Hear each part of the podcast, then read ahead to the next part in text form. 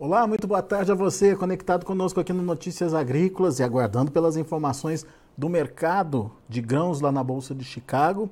Posso dizer que foi um dia negativo e com quedas até importantes, de 10 até 20 pontos nos primeiros vencimentos da soja. Ah, o milho teve um dia praticamente aí no 0 a 0 e o trigo encerrando com quedas em torno dos 4 pontos. A gente vai é, entender um pouquinho da dinâmica de precificação lá em Chicago e principalmente é, entender os pontos que estão fazendo esse mercado é, trabalhar dessa forma negativa. Quem nos ajuda nesse entendimento hoje é o meu amigo Mário Mariano, diretor comercial da AgroSoia, da Novo Rumo Commodities. Seja bem-vindo, meu caro, obrigado por estar aqui com a gente e já ajuda a gente a entender, Mário, o que está acontecendo com o Chicago. Chicago estava segurando a barra enquanto o prêmio estava apertando, esfolando o produtor brasileiro aqui no Brasil. Agora, Chicago também, Mário, o que, que mudou, hein? O mais do mesmo. Estamos monitorando as vendas brasileiras na exportação, a quebra histórica da safra argentina, compras bastante cadenciadas do maior importador de grãos, a China, também as importações que outrora, outrora não, já anunciados recentemente por argentinos. O clima também tem sido um fator de pressão na Bolsa de Chicago. E, por fim, o tamanho das recentes vendas da safra brasileira para americanos e para a China. Boa tarde, Alexander. Boa tarde aos amigos que estão no campo e vamos juntos trabalhar para melhor entendimento da dinâmica do mercado de hoje. Muito bom, Mário. Então, é, acompanhando o seu raciocínio e pegando cada um desses itens aí. Monitoramento da venda da safra brasileira. É, o que, que o mercado tem que entender? O que está acontecendo com essa, com essa movimentação, com essa negociação até agora? E tem espaço para mais pressão a partir é, do, do, que está acontecendo com a colheita por aqui, Mário? Evolução da colheita?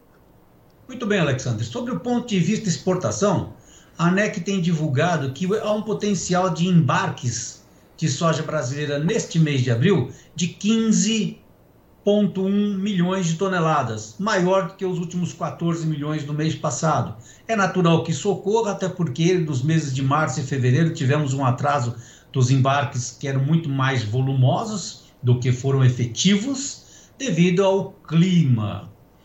Dada essa montanha de volume de entregas nesse período do mês de abril, também surgem ao longo da colheita brasileira as indicações do tamanho da sua produção.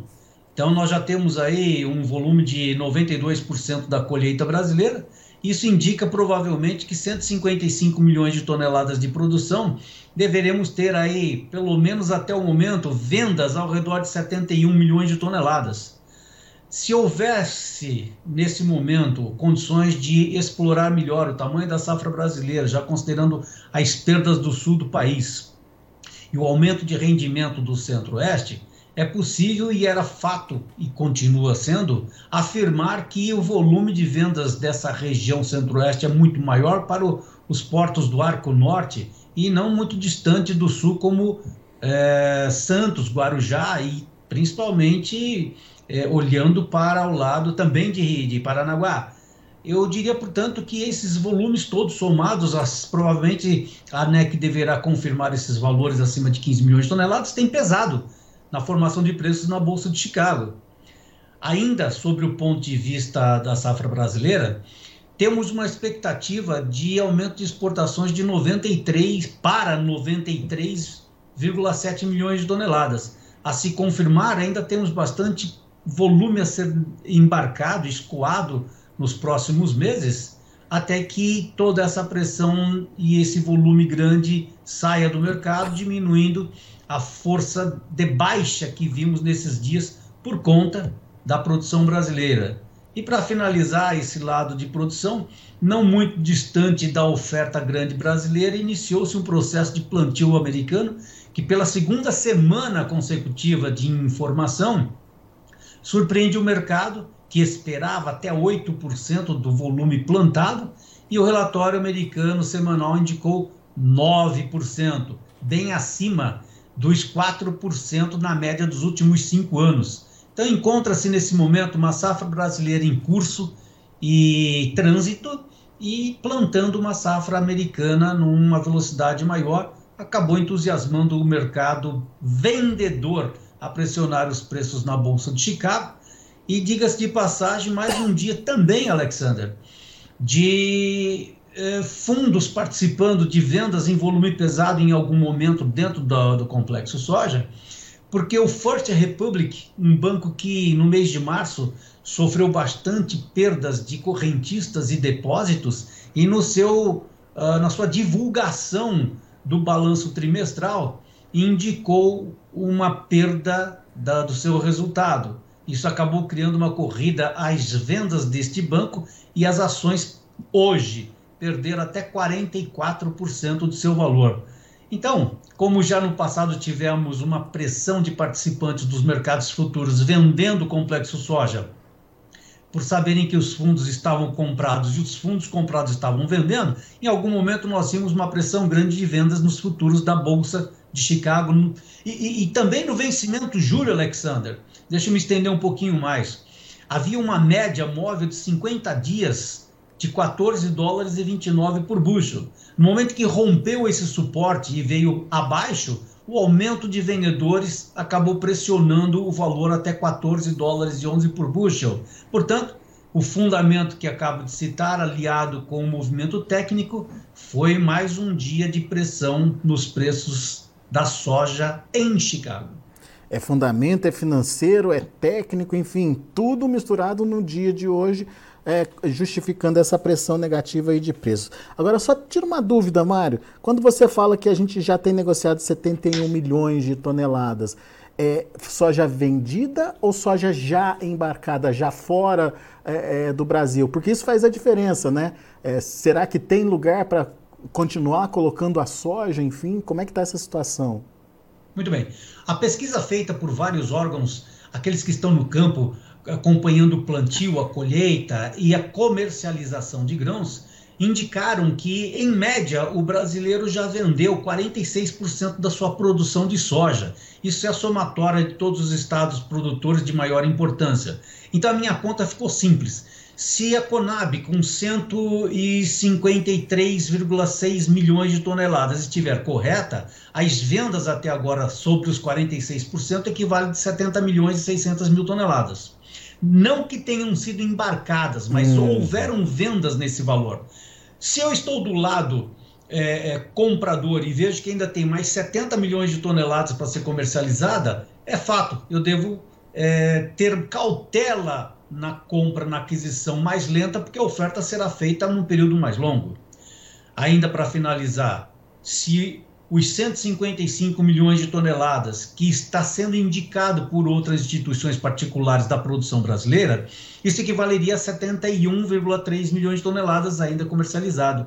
Então, o que eu quero dizer no final é que há um volume grande comercializado, mas que ainda não foram embarcados, se somar as exportações uh, recentes de fevereiro, março e abril, temos aí um pouco mais de 30 milhões embarcados. Então tem muito soja ainda para escoar uhum. das lavouras, dos armazéns particulares, dos armazéns privados para as indústrias e exportação. Isso acaba criando a manutenção dos prêmios negativos para o produto brasileiro. É. Tivemos uma melhora esses dias aí em termos de liquidez. Recentemente tivemos vendas novas de produto brasileiro quatro navios de soja brasileira foram vendidas para a China e mais dois navios para os Estados Unidos. Então, isso já começa a proporcionar um aumento de liquidez para produto brasileiro.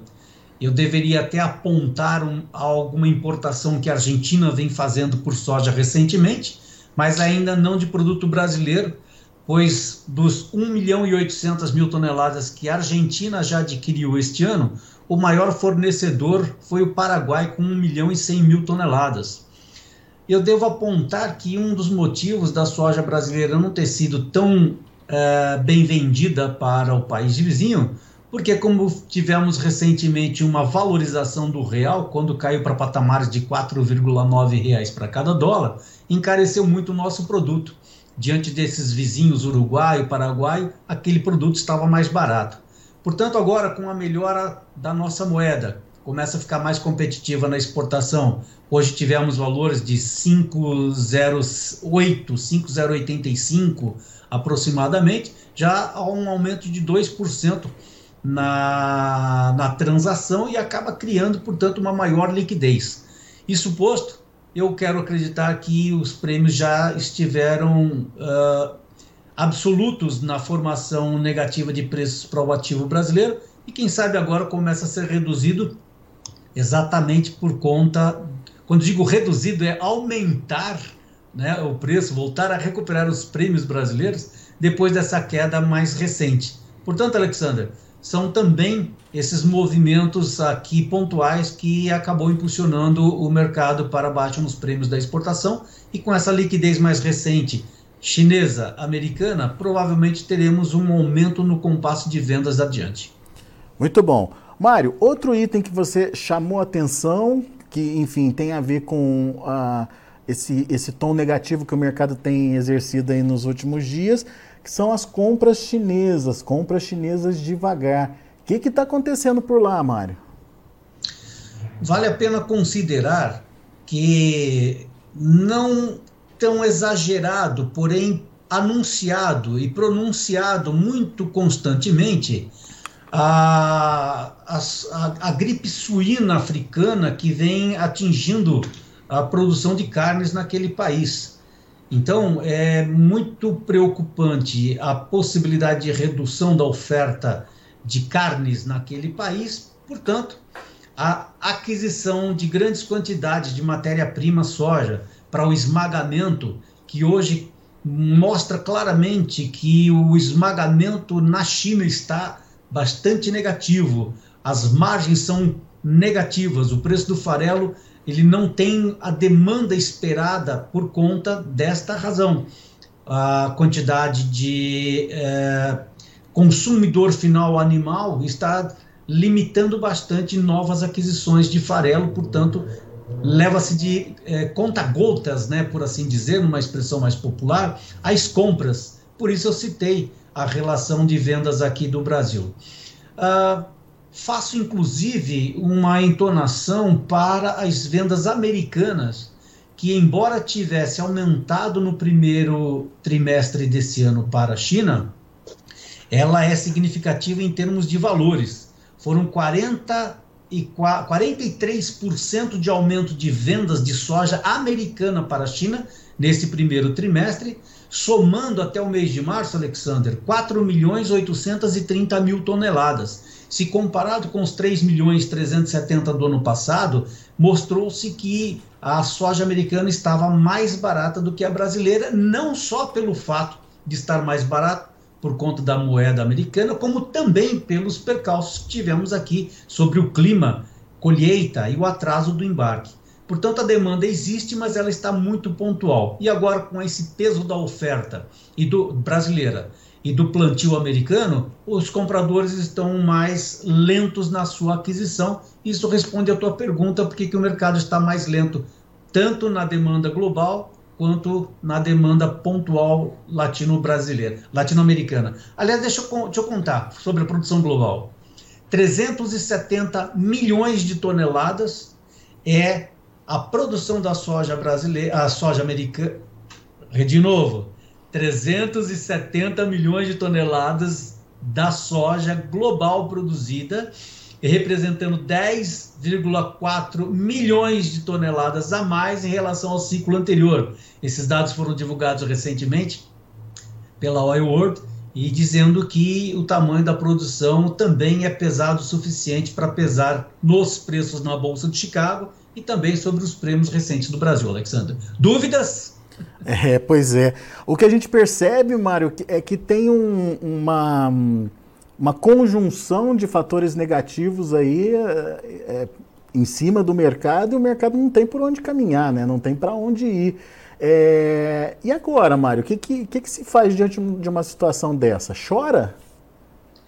Nós temos visto um comportamento de procura por parte de vendedores e não só o vendedor pessoa física que produz, mas também o vendedor dos insumos que recebe soja como forma de pagamento Então, essas revendas de insumos também têm procurado bastante informações relativo a uma tendência, uma expectativa de melhora dos preços.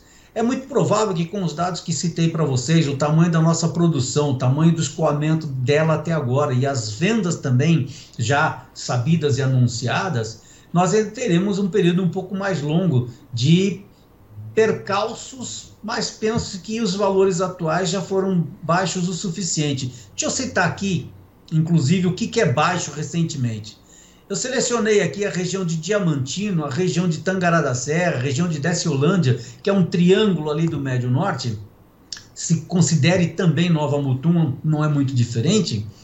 A queda do preço de, do dia 27 de março até o dia 25 de abril hoje foram 20 reais de baixa, saindo de 129 reais para 109 reais e 50 hoje. Então, isso representa 18% de baixa num período muito curto. Então, Alexander, eu quero entender, ou estou avaliando, que a pressão dos preços, por todos esses fundamentos que nós conversamos e temos é, é, levado como relevância para os nossos parceiros do campo, já serviu o suficiente para jogar os preços bem para baixo. Fatos novos daqui para frente poderiam ser reconsiderados para saber se ainda tem força para maiores quedas. Mas uma coisa é certa, eu acho que sofremos bastante nesse período de colheita, queda de preços, e agora a tendência, na minha opinião, é dar uma acalmada e, quem sabe, porventura, começar a enxergar uma liquidez maior, onde o produtor possa é, estabelecer as suas novas regras de comercialização, incluindo aquela dinâmica de uh, conchegar o, o, o, os dois grãos nos mesmos espaços, eu estou falando da soja e do milho, que está chegando aí por volta do mês de junho, isso poderá provocar, portanto, um novo pensamento sobre a tendência das estratégias dos produtores, vender mais ou menos ou colocar em, big, em outras condições de armazenamento. Mas uma coisa é certa, precisamos de um momento para poder repensar numa nova estratégia de como comercializar os nossos produtos para o segundo semestre. Quem diria ter liquidez ficar mais importante do que ter preço, né, Mário? É, em algum momento nós precisamos ter a liquidez para poder fazer os recursos suficientes para poder pagar os compromissos já antigos pois e é. começar a pensar na sobra, no saldo, é, para poder se defender num segundo período. Sobretudo pelo espaço que precisamos criar para o milho que está chegando, a soja que já está presente e numa estratégia também de longo prazo do que fazer com a próxima safra. Se vende agora soja e milho para fazer caixa para comprar os insumos à vista ou se faz uma troca com a soja nos valores atuais, o milho que está chegando, nos valores que serão comercializados e tentar uma vida nova ali para frente. Então, é, são, será um momento de repensar uma estratégia comercial a partir dos próximos 30 a 40 dias, Alexander. Ô Mário, só para a gente finalizar, esse andamento, esse bom andamento do plantio nos Estados Unidos, é, diminui um pouco do, da perspectiva de que a gente pode ter uma alteração na, no mercado com o clima americano ou é, o mercado climático ainda pode trazer oportunidade para o produtor brasileiro?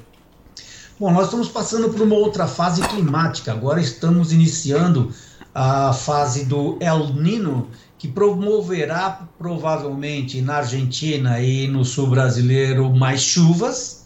E isso provocará uh, um período menos uh, exposto de tempo quente nos Estados Unidos e isso poderá trazer um benefício de produção americana, hum. assim como o conforto da produção do centro-oeste brasileiro para as safras de soja e milho. Então, já fez uma pressão nesses últimos dias o efeito climático que está sendo mudado e depreciou os valores que nós estamos acompanhando. Se daqui para frente nós tivermos alguma demanda, poderá momentaneamente levantar os preços na Bolsa de Chicago por outro lado, também em algum momento, é, se o clima oferecer um pouco mais de períodos longos de seca, é possível que os preços voltem a subir momentaneamente. Mas não quer dizer que seja uma tendência, Alexandre. E nem uma virada de pontuais. E nem uma virada de preço, né? Aproveitemos as oportunidades de vendas quando tiver algum rally, seja é. por conta do câmbio, seja por conta do clima, seja por conta da compra de produtos brasileiros e americanos. É isso aí. Meu amigo Mário Mariano, mais uma vez muito obrigado, viu? Obrigado pelo, é, pelas explicações, por ser didático aqui com a gente e ajudar a gente a entender o que está influenciando nesse mercado. E mais do que isso, é, sendo claro mesmo em termos de cenários possíveis aí para o preço da soja, que isso vai ajudar muito o produtor a se planejar, principalmente nessa etapa de comercialização da safra dele.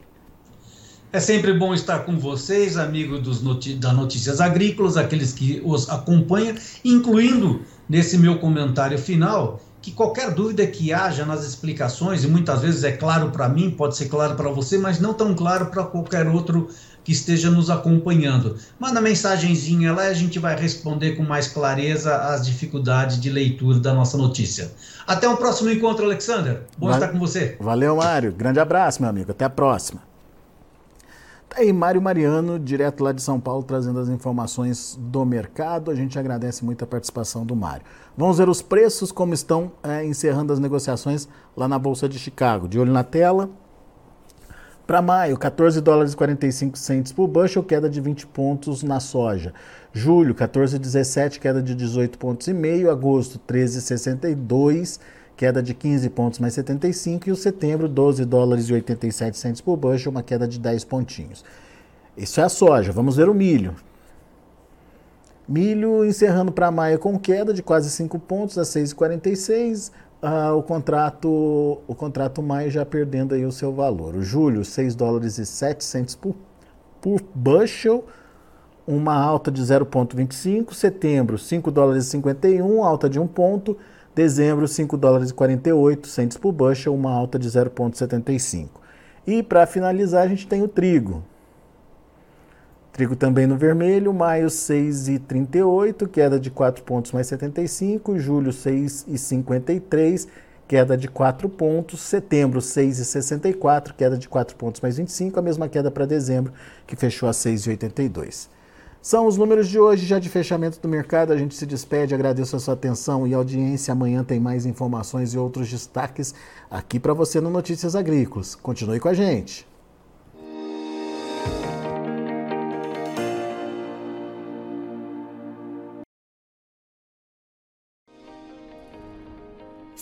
Em nossas mídias sociais no Facebook Notícias Agrícolas, no Instagram arroba Notícias Agrícolas e no nosso Twitter arroba Notiagre.